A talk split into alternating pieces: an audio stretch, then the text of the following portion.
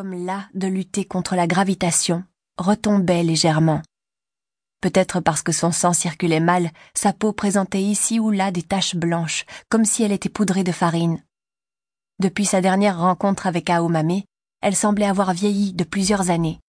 Et ce jour-là, on aurait dit qu'elle ne se souciait pas beaucoup de ce que son état de fatigue soit aussi flagrant. C'était inhabituel.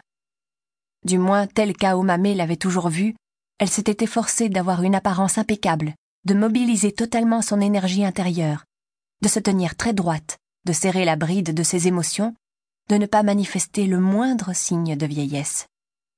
Et ses efforts étaient en général couronnés de succès.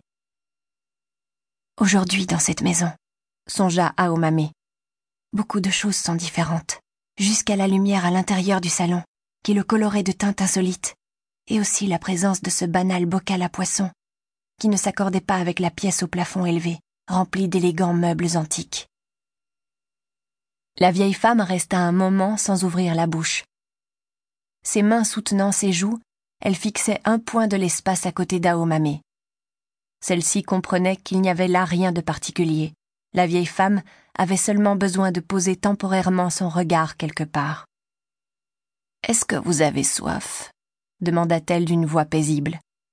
Non, je vous remercie, répondit Aomame. Il y a là du thé glacé. Servez-vous si vous le désirez. La vieille femme désigna une table roulante près de la porte. Il y avait là une carafe contenant du thé glacé au citron et des glaçons.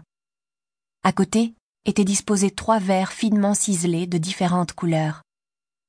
Je vous remercie, dit Aomame qui resta cependant immobile, attendant la suite de ses paroles. La vieille femme demeura silencieuse encore un bon moment. Il fallait qu'elle parle.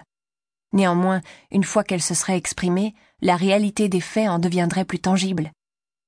Elle voulait prolonger le silence autant que possible, ne serait-ce que de quelques instants, avant d'en arriver à l'essentiel.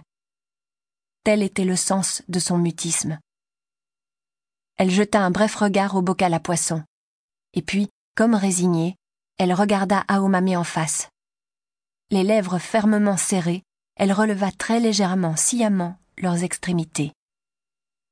Tamaro vous a-t-il dit que Boone, la chienne qui gardait la safe house, était morte d'une façon inexplicable? questionna la vieille femme. Il me l'a appris, en effet. À la suite de quoi Tsubasa a disparu. Aomame grimaça légèrement. Disparu? Elle n'est plus là. Sans doute cela s'est-il produit durant la nuit. Ce matin, elle avait disparu. Aomame plissa la bouche, cherchant les mots qui convenaient. Ils ne lui vinrent pas. Mais, à ce que vous m'avez dit la dernière fois, Tsubasa dormait toujours avec quelqu'un, n'est-ce pas? Dans la même chambre, par prudence. Oui, c'est exact. Mais la femme qui était avec elle s'est très profondément endormie. Apparemment, elle ne s'est rendue compte de rien. Au petit matin, Tsubasa n'était plus dans son lit. Le berger allemand meurt, et le lendemain Tsubasa n'est plus là, dit Aomame comme pour confirmer les faits. La vieille femme opina. Pour le moment, nous ne sommes pas encore certains que ces deux événements soient liés. Mais moi, je considère qu'ils le sont. Sans raison particulière, Aomame lança un œil sur le bocal à poisson. Comme pour suivre son regard, la vieille femme en fit autant.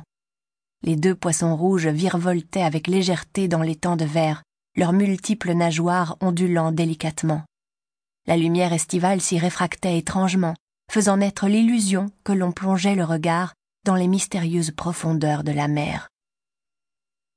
Ces poissons, je les avais achetés pour Tsubasa, expliqua la vieille femme à Aomame en la regardant.